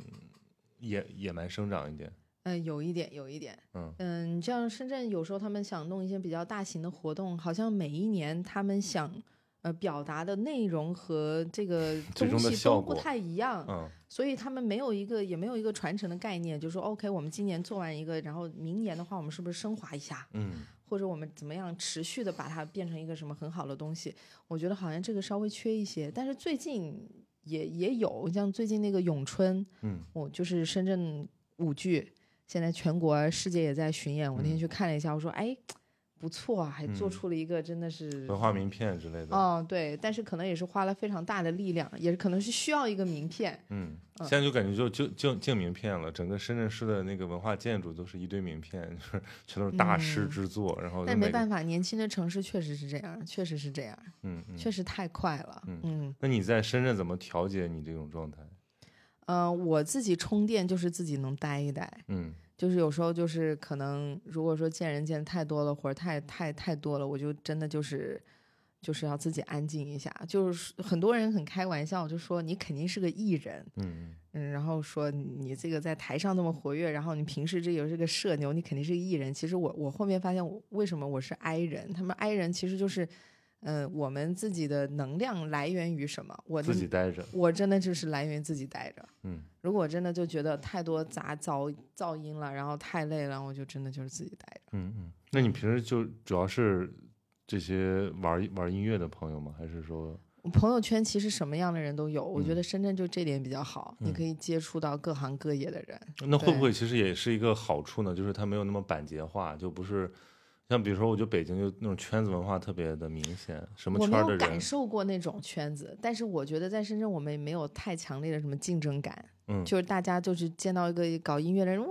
呀，就像见到老乡一样，又见到一个就是很难得啊，然后大家想互相 帮忙看到大熊啊，猫了，你帮我，我帮你啊，有嗯点有点那种那种感觉，所以我我不知道那种圈子文化如果是非常庞大，是嗯就是就他们内部有一套逻辑，然后他们外面可能不知道他，或者说他对外又是另一嗯套面孔，就他们只只分享一些内部语言。我相信也有这样的圈子，但是可能没有那么、那么、那么、那么明显。嗯，嗯嗯对，我觉得也挺好的，就是见见不同的人，然后了解 各行各业都在都在做啥、忙啥呀什么的。那你就说说说说你们这个新做的这张专辑和这次巡演，嗯它其实因为我知道你能用什么西班牙语、法语多语种来、嗯来演唱之后，我是还蛮惊讶的，因为我觉得这个确实是，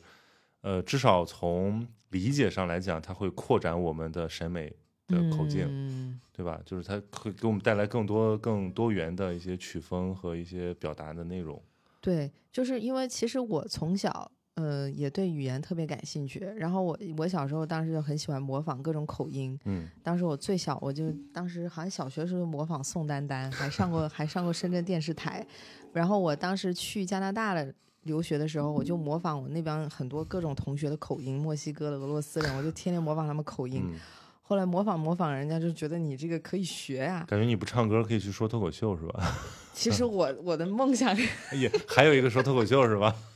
就 我觉得我有这能力，我模仿模仿秀吧，模仿秀应该行。你这应该早点来，你应该那个万圣节的时候到上海来。我我看了，我很羡慕，嗯我觉得是这个太太太厉害了就是这个怎么说呢？人民群众的创造活力啊！啊、太难得了，太难得了。所以我后面就是学就是学俄语，真的是因为觉得，哎呀，我这个俄语的口音模仿这么好，应该可以很容易学。后面才发现入坑了，嗯，入坑了就一直学下去了。语语音，就语调和语法它是不一样的，对吧？就是说学起来的难度对程度上，对对对，这俄语真的是特别难，真的是入了个坑，后面就一直学下去了。学下去以后，发现还是很有帮助嘛，毕竟很多地方还是可以说俄语。嗯然后后面反正我就发现，哎，我从小其实我的英文就是靠唱歌学会的，嗯嗯，然后我当时就是我妈给我 买了四张迪士尼的那个儿歌，嗯然后我就唱，就唱了以后，我的口语特别好。当时反正学校从小学到初中到高中，我一直都是演讲和模仿比赛冠军，就口语特别好，我完全就是唱歌唱出来的。嗯后来我就想说，那我也有用这个方法去学俄语，然后也唱很多俄语歌。后来发现，哎，有些其他的歌我试试，哎，我也能唱。格鲁佳语他们扔给我，哎，我也能唱。然后我就发现，这打开了我一个思路。就是在不懂它的情况下，就可以把它听听几遍之后唱出来。有些语言是可以的。哦，其实很多人以为我西班牙语很好，我完全不会说西班牙语。嗯，就是就是能够，其实就是模就是模仿能力，包括对那个语音的，但是我会专门找老师学。就法语我是系统的学，但是我法语不是很好，因为嗯学的时间比较短。但是这个法语我是学过，然后西班牙语我是专门找老师教我怎么发音，嗯嗯，唱歌，然后包括就是小语种的也是，嗯，嗯因为这个对我还是挺重要的。你既然要唱外国歌，你就尽量唱的地道，而且我觉得我可以做到。嗯，那比如说，所以怎么定义你们这种曲风呢？当然，我觉得类型可能是一个特别行外的问题啊，嗯但是这个也是大众在认知的时候必然的一些标签儿。我们比如说，说呃你们是一支什么样的乐队？我觉得我们是，嗯，我先我先说就是标签性的吧。我觉得嗯现在我们在剧院演出的东西是世界民谣和艺术歌曲，嗯它绝对不是古典，它也不是爵士。很多人会觉得嗯是像爵士，因为我的声线很嗯爵士，所以就啊，他就是唱爵士的。哇，你千万别说我唱爵士，唱爵士人他们会会生气的，因为我们这个东西不是。我们的内核不是爵士乐，虽然嗯我们有一些改编的爵士的东西，嗯但是是艺术歌曲和世界民谣。世界民谣其实就是很多地不同地方的一些传统音乐。你说世界民谣，我怎么脑子里想的第一个听爆出来的是王王洛宾，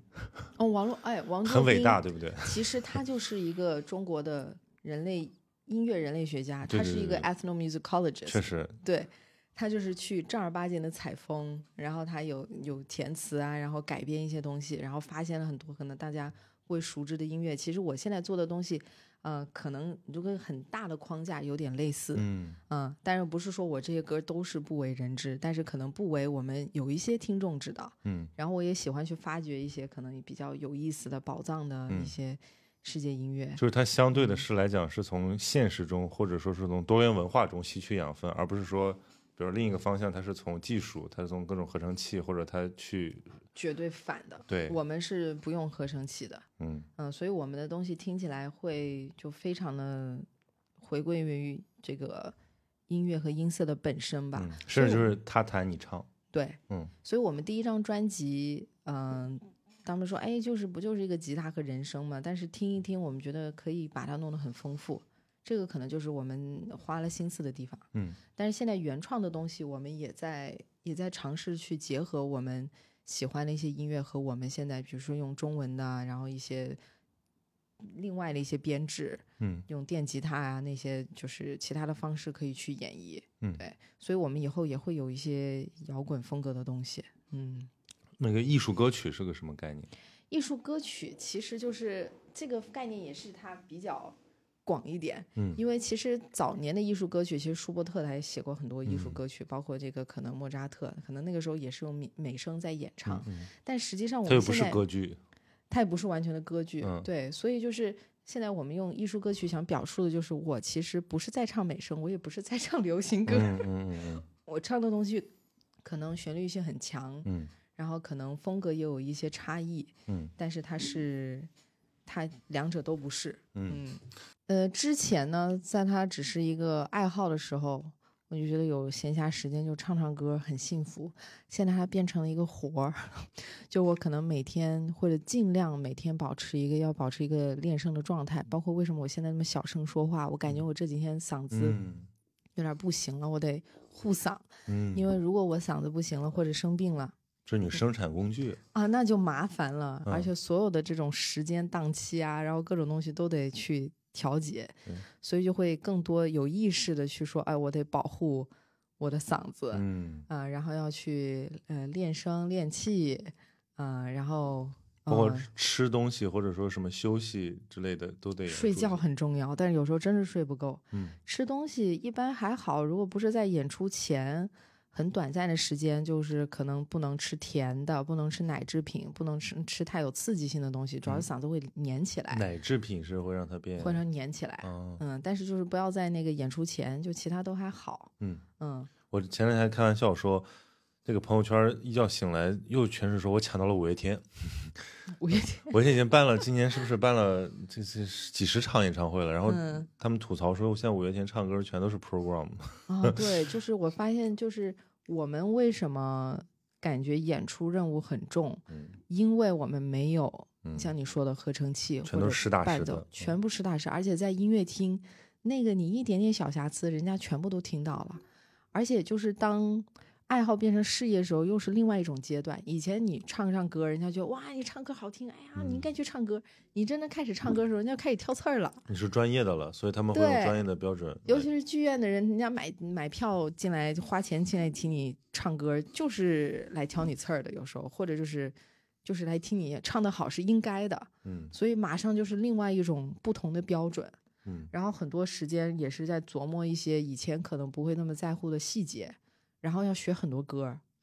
就是我们看我们那个歌单，嗯，然后很多的这个歌词要记，然后要学歌，然后过段时间可能还要上新，所以也是很大的工作量。嗯。然后因为我们是没有，呃，所谓真正的经纪人，当然巡演会有经纪经纪人帮我们签一些演出，但是我们平时的琐碎的工作也都是自己在做，嗯。嗯、所以就是又要写推文，又要对接场地，又要拉赞助。又要找这个品牌，嗯比如说这个联系服装，然后珠宝你，说的我都这个都快哭了。就是我们我们自媒体也是这么干的，因为人家有时候我们出去做一些东西，人家以为说哦你们这个团队怎么样？我说没团队，就我一个人。呃，现在好一点了，现在至少还有一些就是帮忙做后期和行政的小伙伴。之前可真的是傻，你别说推文了，就是连有的时候我都得装作自己的小助手来对接一些回东西。回微信对对对，所以当然你只有经过这个过程，你才会知道说，哦，为什么我之前上班就是拿钱我还这个要死要活，但我现在就是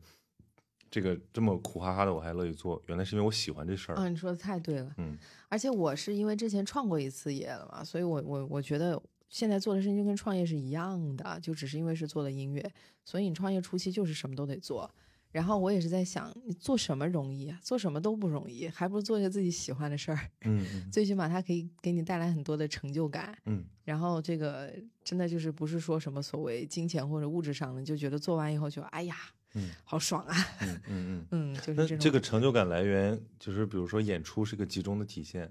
还是说你在这个过程中也就很满足了，在创作或者创嗯牌的过程？演出、录音，反正就是一个有一个成品的时候，嗯，无论它是一个现场的还是一个录音的东西，从无到有，然后突然发哦现可以创造力的一个一个结晶对对对对对，或者我们回去听一下我们一开始那个原创在那瞎哼唧的东西，到后面变成一个完整的曲子，嗯、虽然你会觉得还有很多不足的地方，但是嗯。那种成就感，觉得哎呀，还是还是挺好的。会安慰到自己，啊然后可能就是挺过去了，就是怀疑的时候，你就会觉得说就是就很值得，然后想马上哎下一个怎么做怎么做，就是你会觉得给你带来了动力。嗯，对你有看那个何赛飞得金鸡奖，那我没看，他他何赛飞就是那个演杨九红的 嘛，特别好的一个粤看那个剧演员，嗯然后他得了他是什么角色？他那个片子我也没看，但是那段那段那个获奖感言确实也嗯很感染人。他说了什么？他就是有一种，他肯他真的没有想到他能得奖，所以他没有准备，他就上去就说：“哎呀，太好了，太好了，真的太好了。”然后他说：“我这个人就是这个样子的，就是。”然后他就一直语无伦次了一阵子之后，然后他才想起来说要感谢这个，感谢文联，感谢什么领导，感谢他的同事，还还说了一些很谦虚的话，说这个呃，我们台下跟我一起推的姐妹都很优秀啊。但是我就觉得，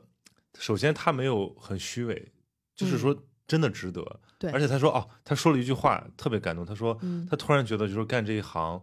就是甚至都有点折寿，是要耗人耗心的。对对他是觉得好像这一切的一切痛苦和承担，就是在这一刻好像都值得了，因为因为就是你你你得到了这个这个认可嘛。认可。嗯其实就像你说的，我们我们第一次见面的时候，那一次是我们演出刚刚开始，大家都会给我们预算。嗯，以前还有一些小演出说，哎呀，我们资源置换一下，或者你来嗯唱两首什么的。置换啊。啊，对对，这个置，尤其深圳人特别爱用这个东西。那置换啥？呢？置换？就置换他们的资源，嗯 就是可能是人脉，可能是我也不知道是啥。嗯、但是从差不多今年一月份开始，我们持续只要有人邀请，都有预算，嗯而且这个预算是慢慢往上涨。嗯这个这种带来的认可，这种是非常强烈的。就是这个跟钱没有直接说我赚到钱了，而是说他们终于知道我们是这是就是我们有价值，然后我们可能嗯是是一个就是服务，对，你们在很认真的做这件事儿。对，然后就啊你们来，我们要为你们的劳动付出，要去买单，啊，我觉得这是一个很大的认可，那个也是很有成就感的一个事情，嗯对。然后包括可能做做专辑啊什么的，也是可能，比如说剧院听到你的东西了，觉得哎可以签啊，这种也是一个极大的认可。嗯包括现在有人买票。每一张买票的人，我说谢谢。所以你现在演出是一种什么状态？就每一场感受都不一样。不一样，嗯因为它每一场和每一个地方都不一样。我们也是通过这一次的巡演，想真正看一看每个地方不同的这个演出的环境啊、场次啊，然后听众啊，嗯，我觉得其实挺挑挑战的，完全让我们要跳出自己的舒适圈。嗯因为很长一段时间我们在深圳自娱自乐嘛，嗯嗯然后后面就是去到就是广州，然后有一些这个场次，但是现在我们真的是走出来了。嗯其实我们对于上海的话，还是有很多这个很忐忑的地方，嗯，因为上海非常饱和的地方，上海挑啊，上海的这个文化受众，我就我都能必须得来。我都能在那个音乐剧现场听见嘘声。哦天呐，我跟你说 但是我觉得这是对的，就是你在舒适圈之外稍微出来一点，如果你出来太多了，可能就是有点儿没准备好。但是舒适圈之外有一点儿，哎呀，有点不自在的这种感觉是是对的，因为会有很多说，呃，万一比如说票房不好，或者大家就是反反响不好嘛，就说完了，那我是不是我我的问题，我东西不够好，然后就会对自己有很多产生怀疑。但是我那天还跟小博我们还在讲这个事儿，我觉得就是有一些东西你在初期是必须经历的，你肯定要经历被质疑、被否定，，要不然你怎么强大起来呢？或者对，或者没人来，票房不好，这些都是一定必必必然会经历的东西，所以就只能调整好心心态。嗯因为躲在那儿，你说你不去干的话，你总觉得想的很好，很就是很美好。但是你真的开始干的时候，你就会发现你必须要克服这个困难。我有一个，就是一个好朋友的妈妈，也是一个阿姨，她也是在深圳，还是做的挺不错的。有一天我们就聊到，她就说，她说她说你真的还是很不错的，因为很多人没有办法接受当爱好变成事业的那个过渡，因为它会变得非常的现实。嗯，然后当它变成了非常现实，人还得往下走，就证明你是真正的热爱。只有回到我们最初的问题嘛，其实嗯我们今天也不是说为了艺术在这儿聊，而更多的是从一种就是年轻人的生活，或者说我们嗯要过什么样有意义的工作，什么样有意义的事业，就是大家现在觉得就是这个这个不是上班啊，就它已经完全是变成了一个苦大仇深的事情。嗯。呃，所以我刚才问你很多问题，其实也都是我过去工作经历里面的一些反思。比如说，嗯。我说你什么时候比较有成就感，可能是来自于你看到你作品的时候，哪怕这个嗯。作品可能还没有说被所有人认可，只嗯。是一个一个出生的婴儿的时候，嗯。我们都会获得满足，是因为没错，它它有那个完成感。就是很多工作现在就是你就是螺丝钉，或者你只是一个环节，你是带来不了它这个工作的模式设计就是要你不太不带有人格化，然后你不重要，你只是一个有能力的一个工具人罢了，换一个人也能做，所嗯以才会，对吧？那么标准化的培训，给你这么高的工资，让你在这儿做一个其实你觉得也不是很难的活儿，对，要不然他为什么找你呢？对吧？我觉得这个这个道理想清楚之后，你就很简单嘛，就是说，好了，我我我不玩你这套了，我还是把这个我的幸福和我的这种参与和意义感看得比较重，我要去做那些可能没有那么从从这个理性计算上那么好的工作，但是我认为那种工作才是对我们长期来讲的有意义。是的，但我最近也发现了一点，因为我以前可能有有一种想法，是我以为大家都有自己的热爱和嗯梦想，或者自己想要什么。对，后来我才慢慢发现，原来很多人他他很纠结，他很苦恼，但是是因为他完全不知道自己在做什么，就或者想做什么。我以为我以前纠结是我要不要做，嗯什么时候做，我以为所有人都在处在那个阶段，然后后来发现很多人是懵的。我现在才发现，其实我很幸福，因为我知道自己想想要什么。虽然这个过程不容易，对，但我一直有一个方向。我很多后来有些同学朋友，包括以前那种很厉害的正儿八经的学霸，他们不享受他们现在的工作，但是真的不知道自己什么东西给他大家都知道自己不想要什么了，但是想要什么还是很很难。嗯我后面发现，原来不是所有人都都都知道这个事儿，所以我后面还觉得，哎，自己真的还蛮幸福的。对，我就觉得我们的教育啊，包括这个社会嗯环境，就是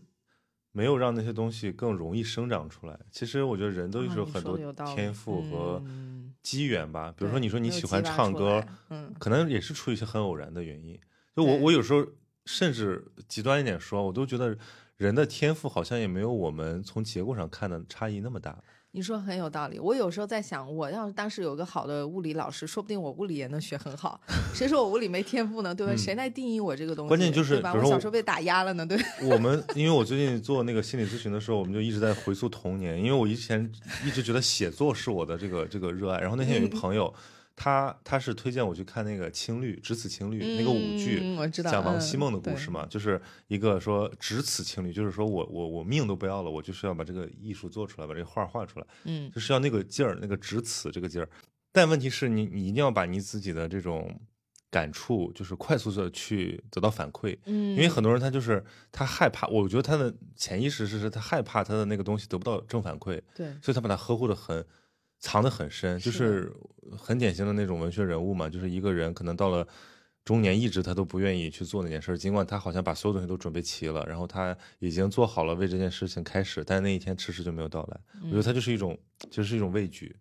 是的，这就是很重要的一步，就看你能不能愿意迈出这一步。就是就是你是这个嗯在房间里的艺术家，还是说真正把你的东西能够拿出来？嗯，嗯，就因因为励志电影总是会告诉我们这个有志者事竟成，但其实现实可其实是挺残酷的。我我觉得我看那个《醉乡民谣》，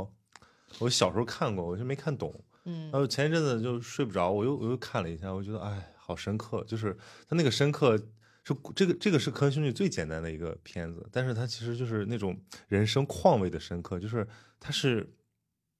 写给成年人的，或者说已经第一个梦已经失落过的人呢，就是说没有那么简单的事情。你但是你如果你被打得遍体鳞伤之后，你还愿不愿意去是抱守着一个梦继续活下去？嗯可能你这个梦变得更小，或者说你这个梦就是已经变得残缺了。可是梦也是梦啊，对吧？你没有梦的生活跟有梦的生活，那不是一种生活。对，是的，我觉得我们可以变得现实一些，但是但是 不能放弃梦不能完全被磨平。就嗯我最近也在想，其实很多时候我们是一个呃在追梦的过程当中，也是一个接纳自己的平凡，然后你就发现这个东西你享受的并不是说一个什么很宏大的一个结果，但是你真正是喜欢它的，那你就接纳你每一天在做这个事情，然后一步一步越来越好，没有什么一步登天或者一个特别伟大的事情，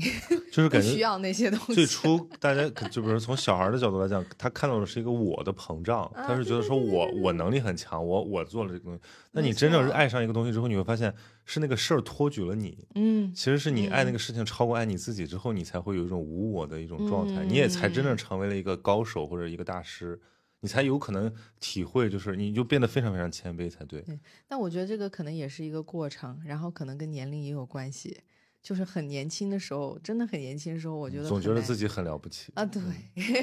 一定要怎么怎么样，一定要怎么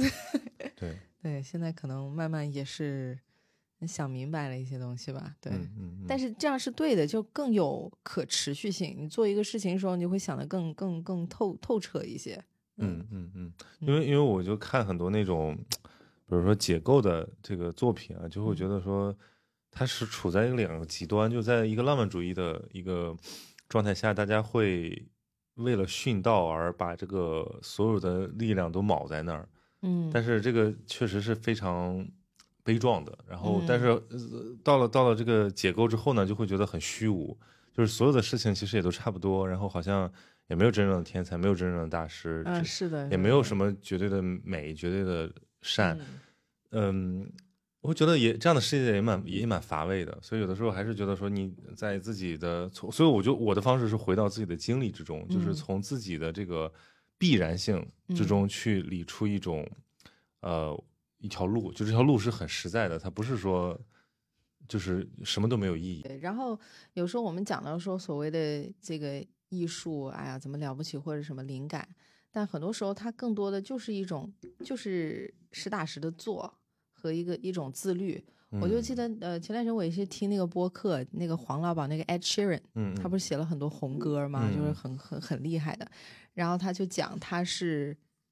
就是你说音乐人是怎么样的一个生活？他是打卡，每一天星期一到星期五九点到五点，还是十点到五点，他就在录音棚，然后就写歌，每天要写一首歌。天哪，然后他就说这样的话，我们一个月可能就会挑出一首能听的歌，那我一年就有一张专辑了。天哪，所以他就说，我们就是每天有时候他自己写，有时候带着乐手去写，然后他们这是一个工作。因为如果说，比如说我有个灵感啊，我觉得这我经常也是有个灵感，哎呀，这歌词不错，然后我就扔那儿了。但是你要坐下来把它完成，这个事情就跟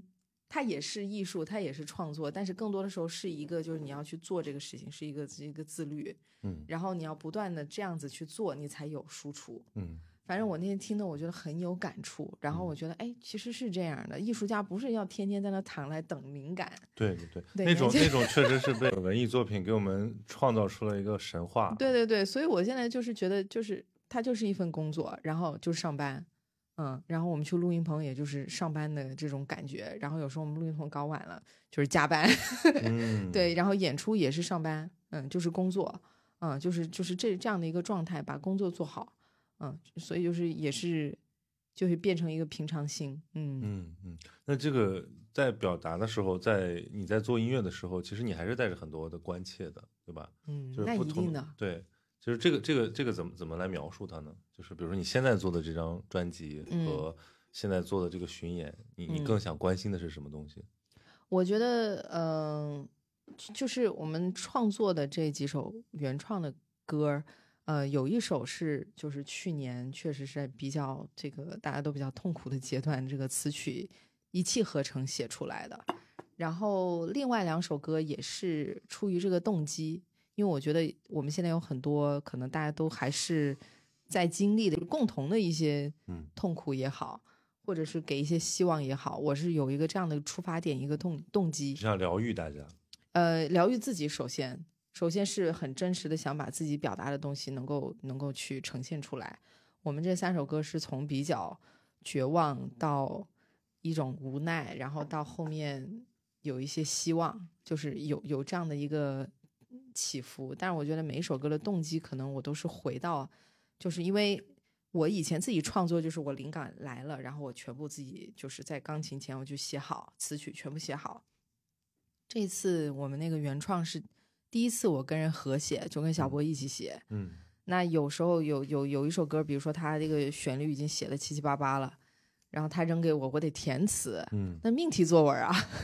那命题作文也得有一个动机。那我就想说，我最近有什么东西特别想表达的，或者是有一个什么东西，我觉得分享了大家会有共鸣的，然后就从那个动机开始去写。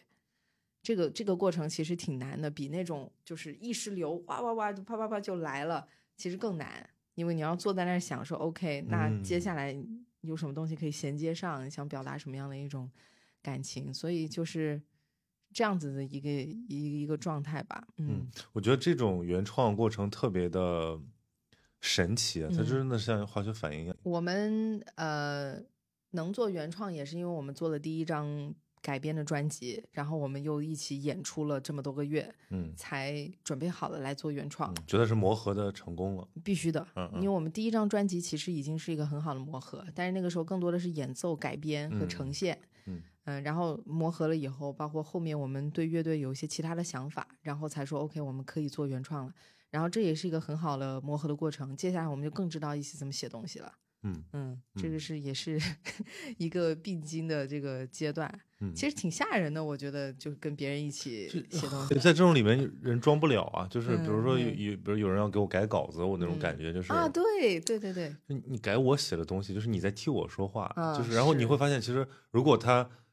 非常非常理解你，其实他会可能说出的话比你自己所能表达的更准确。嗯。呃，如果我觉得到那种状态呢，就是所谓的知音和好的合作者的默契。啊，好的合作者是一定的，对，就是有些东西一定要坚持，有些东西呃还是会相互听意意见。所以我，我嗯当时看那个那个那个超级市场，他们不是把那个龙宽请过来了，就龙宽九段 我。看了那一集他，们他们他们俩他们俩说他们俩不熟，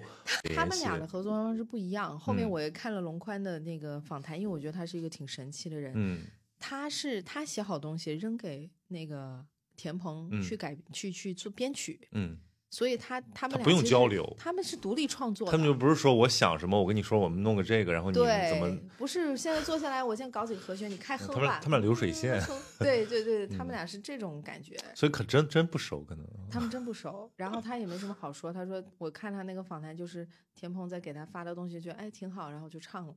嗯，所以嗯他 真真很神奇啊！不同的合作方式，就有时候我看那个，就是一因为因为我觉得这个就是说，比如你做歌手和玩乐队的还有有差别，因为你从一个人的表达涉及到有一个他者，然后你要跟这个他者怎么能够融合变成我们，这个其实就特别美妙的一个过程。很难。我也经常会在想，因为有时候你你两个人都会，就是当人更多更有这样的，就是你每个人你想做的音乐还是有差异的嘛。所以就是也要相互去有妥协磨磨合和妥协。包括我现在想做的一些东西，我也会问他，嗯，要不要做成这样，愿不愿意？你不愿意，我就自己就个人的东西我就做了、啊。他如果 OK 就 OK，不 OK 就不 OK。嗯，就是要有一个其实有一种像像你帮我一把，我帮你一把的这种感觉。就是我们要磨合一下，比如说嗯或者他写了一个东西，我说这个太流行了，我唱不了，嗯，然后我们看怎么再改一下，或者是加个词，或者有什么一个方法，嗯呃，能够比较合适的呈现，两个人都 OK 的。对，如果实在不行的话，我说这歌你自己拿去想干嘛干嘛。明白明白。说人的这个音乐品味可能是在青少年时期定型，嗯他可能三十岁之后听的还是自己三十岁之前喜欢的那些、嗯那些类型的歌，然后你发现其实不只是因为你被定型了，而是因为那个时候的东西就是更好。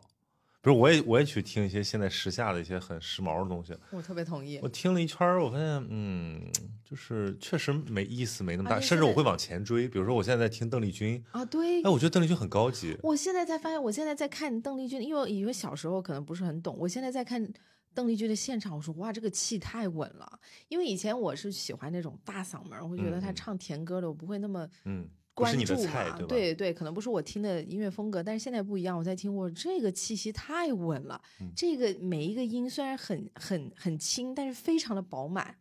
我觉得那个就是就是就是标准不一样，但是现在我觉得所有东西都，首先这个高科技可以帮很多忙，还有就是格式化，所有的创作的东西它就可以套路嘛，给你嗯。套进去，嗯，所以你就啊，你想做一个什么样风格的歌，然后啊嗯。这几个和弦，这几个这个什么样的这种 loop 放进去啊，就差不多，所以听起来都都是很相似。其实这个我觉得虽然是是我我对音乐一窍不通啊，但是我觉得好像我在别的行业的这些经验也是这有这种感觉，就是我们嗯。的工具包越丰富，导致于我们其实在，呃，我们该长能力那块儿就越懈怠，嗯然后最后就是发现我们全是借借助工具了，然后撤了工具之后，我们好像就是变得只有技术没有情感。嗯，对，是这样。就现在很多歌手是这样，他们的技术可能可以说是就是呃挑不出任何毛病来。嗯，甚至是打动不了你，但是我听了就是觉得，哎呀，关键是没有印象，就是你听完就过去了。他的高音也好嗯他的那个炫技也好呃，然后包括他可能我觉得这个这个可能扯得有点远，就是说所谓人文素养，嗯就是因为我们刚才上半场一直在聊什么人类学啊，这种人生的经历，还有包括去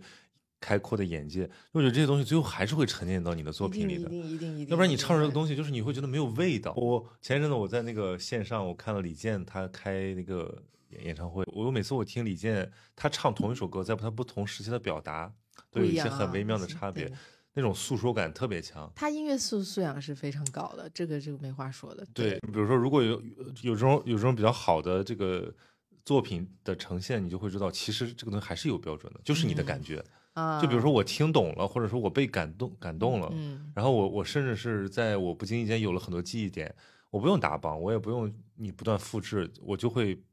自由的把这个作品自发的去传承下去。我觉得这个可能跟我们之前讲的，我们就是可能这个看世界的角度有一点相似，就是怎么样去建立自己的一个衡量标准。因为现在包括就不光是信息还是音乐，都是很多大家扔给你，这个东西好，你听你听你听。但是很多时候就是你在挖掘的时候，你发现哦，原来这种东西是能打动我的，我喜欢这种东西，或者还有很多其他的这种风格存在在外面。我觉得这是慢慢建立了自己的一种听觉的审美也好，或者一个对好坏的一个判断能力，就是慢慢会有自己的一个标准。嗯，我觉得有的时候是不是可以说技术，技术很重要，但甚至技术不是第一位的，就是嗯我觉得是真的因为比如说我我有我有时候听很多民谣，那个网易云的评论很神奇，就是很多他那个是现场收音的那个全损音质，嗯。然后结果我也收藏了很多，我有的甚至还下载了，一直留着听，因为很多有的被下架了嘛。然后我就后面看他们评论区说说，就是这个东西充分证明了，就是这个技术和这个音质什么，这都是不不是那么重要，嗯更重要的还是你的情感的流动。你说朴树要是每个词儿都唱的字字正腔圆的，然后又唱的很音准，那他就不是，就没有他的味儿。对，包括周杰伦早期，那有时高音也飙不上去，然后这个话也是唱不清楚，但是你就觉得啊，就那个时候就是那种非常 真实哎的一种感觉。所以说回来就是就是为什么我们爱看演唱会啊？就我觉得嗯有有的人批评说现在演唱会已经快变成大卡拉 OK 了。哦，现在对就是流水线，对，对，就是但但是大大卡拉 OK 嗯就是有一类是还挺感人的，嗯比如说你像伍佰 呃，你说你说你说，然后我看了一个视频，那天我也就是真被感动，就是他们在那个好像是后场还是干嘛，就是他们在那个一个一个通道里面，就是有人起了个头，所有人跟着一起唱，嗯唱了一首还要再唱一首，然后我就觉得这是，就是比如说以前我们可能觉得什么长辈唱红歌，这好像是一种很很很很老套，非常非常这个，就说人家那边个呃，人家那时候个性不解放啊，又是审美单一啊。那你想想，其实你们不一一样嘛？咱们不是还唱那些歌吗？什么周杰伦开五月天出来开演唱会，还是跟疯了一样。就是我们要的是去听吗？其实我们想要的就是我们要去唱。我们要去唱，我们要要要那种想起自己当初唱那个歌、听这个歌的时候那种感觉。嗯，对我我记得我上一次最后一次看周杰伦是一九年的，刚好十二月份。然后那一次是刚好就是非常幸运有这个朋友给了票，然后又去后台就还见了周杰伦合影。我以前看过，小时候看过几次他的演唱会嘛。然后那次是我带我老公一起去，然后他不是在这边长大的，所以他对于他知道哦，J. Chou 周杰伦是嗯谁，知道他有名，但是没有那个对然后我那天就有一点感觉在，哇，你终于知道我怎么长大了，就我唱给你听，就是那嗯种，就突然一下，他就有一种那种，就是很神奇的一种感觉。对，所以所以那那如果你说现在这个新一代的这个年轻的朋友们，他们的记忆该是啥呢？就是就是可能是左手右手慢动作，就是 现在有一些我真的说不说不上名字的，有一些这些团呐、什么的，但是我我我说实话，呃，可能。嗯，确实不是不是我听的东西吧？对、我也不知道现在是什么样的一个就这个之前 我就有点像我们说那个《小时代》一样，我们老了。就但是我觉得一个更多元并且真正能够深入浅出的一个大众文化消费的环境还是非常非常重要。就以前比如说唱片业还没有彻底示威之前，嗯还是有标准在，还是有比较良性的机制在。嗯但是你看现在这个流媒体和算法，它有的时候它可能比较傲慢，它有一部分啊，它把这个东西颠覆之后，它又没有建立起一个新的良性秩序。嗯，我觉得现在确实是，可能大家都还在摸索吧。然后，但是现在又是一个非常太快了，嗯嗯就是可能很多东西大家也是抱以这个心态火一下，然后赚够了再说。嗯，可能跟以前就是会有不太一样，但我觉得哈，我觉得也许接下来会有更多更好的艺术作品，就是全世界，嗯嗯，因为在这种可能动荡的时代，大家会有更多的灵感感，包括我自己，我就最近也有很多的这种情绪上面的输出，就很多创作的灵感，可能来源于这种很多不变的因素，所以可能接下来我觉得也许会有更多更好的作品。就是嗯江山不幸石家兴。可能八九十年代他们就说那个时候可能生活刚刚才好起来，但是到那些人都经历了很多嘛，所以嗯大家唱出的歌词更深刻。对，尤其是做创作啊，就是嗯你任何真正有价值的结晶背后，一定是有无数的苦难，就是不嗯管是时代的还是个对对人的，对对对对，或者就是你的你的抑郁、你的低落、你的脆弱，嗯这些东西一定，如果你够幸运的话，它会转化成一些。一些一些能够滋养你的东西，就是你是在嗯疗愈自己的过程之中，也疗愈了别人。对，我觉得有一些我们就不说名字了，有一些这个音乐人可能后面慢慢作品也少了很多了。越来越乏味啊！哦，对，后来没有这种很强烈的共频共鸣了，就是就是我们之前讲的，可能也是生活实在是太舒适安逸了，然后也不会不需要去考虑太多东西了。也许这个时候他们呃，不是说他的制作啊或者嗯这些呈现，可能他的呃音乐本身会会少了可能早期的一些那种特别打动人的点。嗯，真的，嗯就就离婚了嘛。离婚了就没又有，我我突然 突然想起，专辑了。突然想想想起了那个半壁江山，对，就是嗯，所以这个就是我们是刚才提到欧美，好多我喜欢的女歌手离婚以后就啪一张专辑 出来就特别好。是就是还是得重新被甩到这个生活的呃泥潭里，对，对，或者就是要感感受到一些变化和动荡吧。我觉得反正这这两年我的灵感是一个爆发，就是因为可能确实就是我们的个人啊，或者是整一个世界经历的太多，就会让你触发很多想说的东西。对我感觉就是我们整体上是在就是我至少是我吧，我觉得我在自自我疗愈、自我安慰，就是嗯呃，应该是你喜欢的事情，你用力去做，但是呢。就是叫只问耕耘不问收获，就是嗯收获那个是要看运气的，当然好。但是如果没有呢，你也别怀疑这些耕耘，因为这耕耘本身它能让你快乐，这其实已经非常难得了。这就是一个心态。我们现在也是就尽量把自己的心态调整好，嗯，而且觉得能做这些事情已经已经很幸运了，能做自己喜欢的东西，还有机会有平台给你做这个东西就很幸运了，就把每一步做好，嗯然后就是再再想接下来那那能做什么了，对，嗯嗯嗯，努努力了以后就 不考虑太多的结果。对。那比如说你现在下下一个小目标是什么？就是现在是有了新专辑，然后有了这个巡演计划，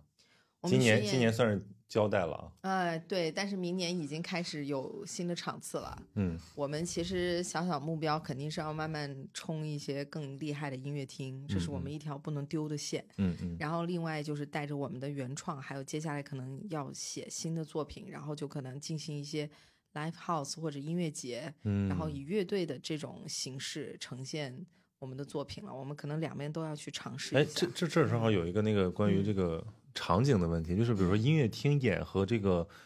live house 和音乐节，甚至是一个可能是嗯不那么专业的一个场地，它的那种感受的差别是什么？嗯，音乐厅你想大家全部安安静静坐着我，上次我在那个广州大大广州歌剧院听那个有一个非呃非常有名的一个一个唱 soul 和爵士的女歌手，给我难受的，因为我以前听爵士都是能能动动啊，动的，他那个 坐在那儿，而且我我也很高嘛，然后我的 这个这个膝盖抵着前座，我就我就疯了，然后我就想这是谁是 谁排的这种对，对，其实我觉得，所以我，我就我就想说，就是说，是不是要给这个好的音呃音乐形式找到对的一个场景？不同的音乐形式真的合适不同的场景、不同的编制。其实有一些同样的乐曲，也可以有两种不同的这种编制。你可能是用全部的原声的乐器，然后也可以有插电版。嗯嗯那当然，如果是 live house 或者是这种音乐节，肯定更嗨啊。嗯尤其是对于我呀，我其实很想有一些互动，可以嗯有一些情就是绪情绪的对，然后有一些契约能够一起往前推进，所以这是我下面的一个目标。嗯嗯但是音乐厅的话，你就必须静下来去琢磨一些细节，包括它那个不同乐器的搭配呀，然后反正就是你所有的台台上的东西，大家下面一清二楚，嗯，完全没有办法用任何东西可以去掩盖。嗯就只有你自己能救自己了，别人帮不了你。对对，是，而且音乐厅全部是整场，嗯，嗯，这个压力应该是最大的哦，音乐，厅的音乐。你要保保持很好的状态，确实是。嗯而且很多人在下面挑刺儿，live house 你也还好啦。嗯，对然 house- 也有也有一些这个可能会，但是我觉得可能现在做好准备，大家就会会过来挑你的东西。那比如说，包括那种像什么音，如果是音乐节或者那种很室外的场场合，其实我感觉好像不是那么占优势啊，因为你们是还是比较安静的，比较抒情的以。前搞过我们这种方式，这是现在目前的呈现就不合适。但是我们嗯的原创的东西和接下来想做的东西，那就必须插点了。我是一直都在策划，我们持续的会有不同的东西，一定要要要有输出，新的作品也好，原创也好，改编也好，呃，必须不断的有东西。嗯嗯我觉得这这个更重要吧，比那个突然一下又哈什么歌红了，或者是突然一下有什么流量，我觉得这个东西。对，但是但是很多很多有的时候这属于属于一个嗯难免的过程，就是嗯包括很多小众的呃艺术和一些一些活动都是这样慢慢出圈的嘛。就是比如说你说音乐剧，以前大家哪有什么概念，但是现在音乐剧已经开始成为这个大众流行文化的一部分了。是是是。啊，你看月下那些所谓的新的乐队都搞了好多年了。是是是，就是所谓新乐队，其实人家已经是留下来幸存者。对我现在听他说一个四五年的乐队，想想哎，那还挺新的。嗯嗯，现在真的说能好像能够有沉淀率都十五年、二十年了，然后现在才被大家听到。但是大家可以翻你以前的作品啊，然后可以看我有很多你的这个就是就以前的记录和和这个作品集可以去回顾。然后现在哎有演出来了，啪一下可以演个全场，嗯作品够啊，舞台经验够啊，而且而音乐是那个最真实的一种表现。他会突然一下点到你，就是触发你一个什么东西，然后很多东西也许我们没有去没有去想了，没有去回忆了，或者已经以为自己忘记了，然后一下就涌现。对对对，所以所以说一个时代的作品就是那个时代的形式嘛，对吧？所以我今天就在找，我说以前我看过一些什么跟这个有关的书，他他是讲这个，他是讲这个二十世纪古典乐的嗯，起伏，就是讲了纳粹跟施特呃那个叫施特勒那个希特勒跟那个施特劳斯，然后讲了肖斯塔科维奇跟斯大林，嗯就这些特别特别好的小故事，然后他就会让你觉得其实音乐一直以来都是人类精神心灵的一部分。没错，对，但是就是到现在为止，可能就是我们这个年代是一个这样的年代，所以你看我们的音乐也是一个这样的音乐，但是我们还是有很多就是真善美和对自由的这个向往，需要音乐来支撑、来承载。所以就是感觉呃其实是其实是是你时代呼唤好作品啊，反正从听众的角度来讲是有这么一个心态。对，我觉得是这样的。我觉得现在做做音乐也是一个很有意义的事情，因为大家也需要寄托很多情绪在这个上面。其实我觉得其实蛮重要的。嗯，嗯，所以就是最后一个问题，本来给你准备就是说，你觉得嗯音乐对你来讲意味着什么？就这个问题，比如说在坂本龙一那里，他说音音乐是自由的形式，啊，我觉得这个话特别有力量，就是因为在音乐里，就是比如说人可以因为人种、可以因为文化而分歧、而被隔阂、而被压制，但是音乐不可以。嗯，对，音乐就是可以超越这些东西。我觉得音乐是承载我所有的嗯、呃情绪，我所有的价值观，所有的想法，所有的呃希望也好，就是承载我一切一切它的这一样一个载体。嗯，然后我觉得我它是你的分身和本体那种感觉。不能分开吧？对，然后我觉得我我很幸运，我觉得能歌唱，嗯，我可以通过它来表达我内心或者想传达的所有所有的东西，我可以通过歌声去去去传输出来，通过音乐去跟大家去分享。所以我觉得音乐是承载了我的世界，它并不是说是、是我的世界。嗯但是我觉得，如果是，嗯、我会把我的世界用音乐去音乐去传达，嗯。然后如果真的能懂的人，他们会通过我的音乐了解我想传表达的信息，我的世界观，或者是我希望能够就是分享的一些这个情感也好啊，这些我觉得都会都会在这个音乐里面。嗯嗯，有些可能语言没有办法去描述特别精精确的，都在里面。那所以真的最后就是这个这个这个音乐家最后就是说，还是去听音乐吧，对吧？音乐音乐不撒谎，对吧？唯乐不可为伪。对，它给你带来的感受是真实的，不需要嗯太多解释，你感受到了什么，它就是什么了。嗯嗯，好，那我们就就说就说到这儿，我们后面就加一些这个这个迪迪和热火囧乐队带来的音乐，让大家这个 感受一下。然后，如果你们喜欢我们这次聊天的话，也欢迎去线下啊，或者说去这个买来他们，就是去找他们的这个音乐来听一听，嗯，相信你们会有不一样的收获。现在是 QQ 音乐上面是比较全，我们两张专辑在上线上都有，嗯然后也欢迎大家来我们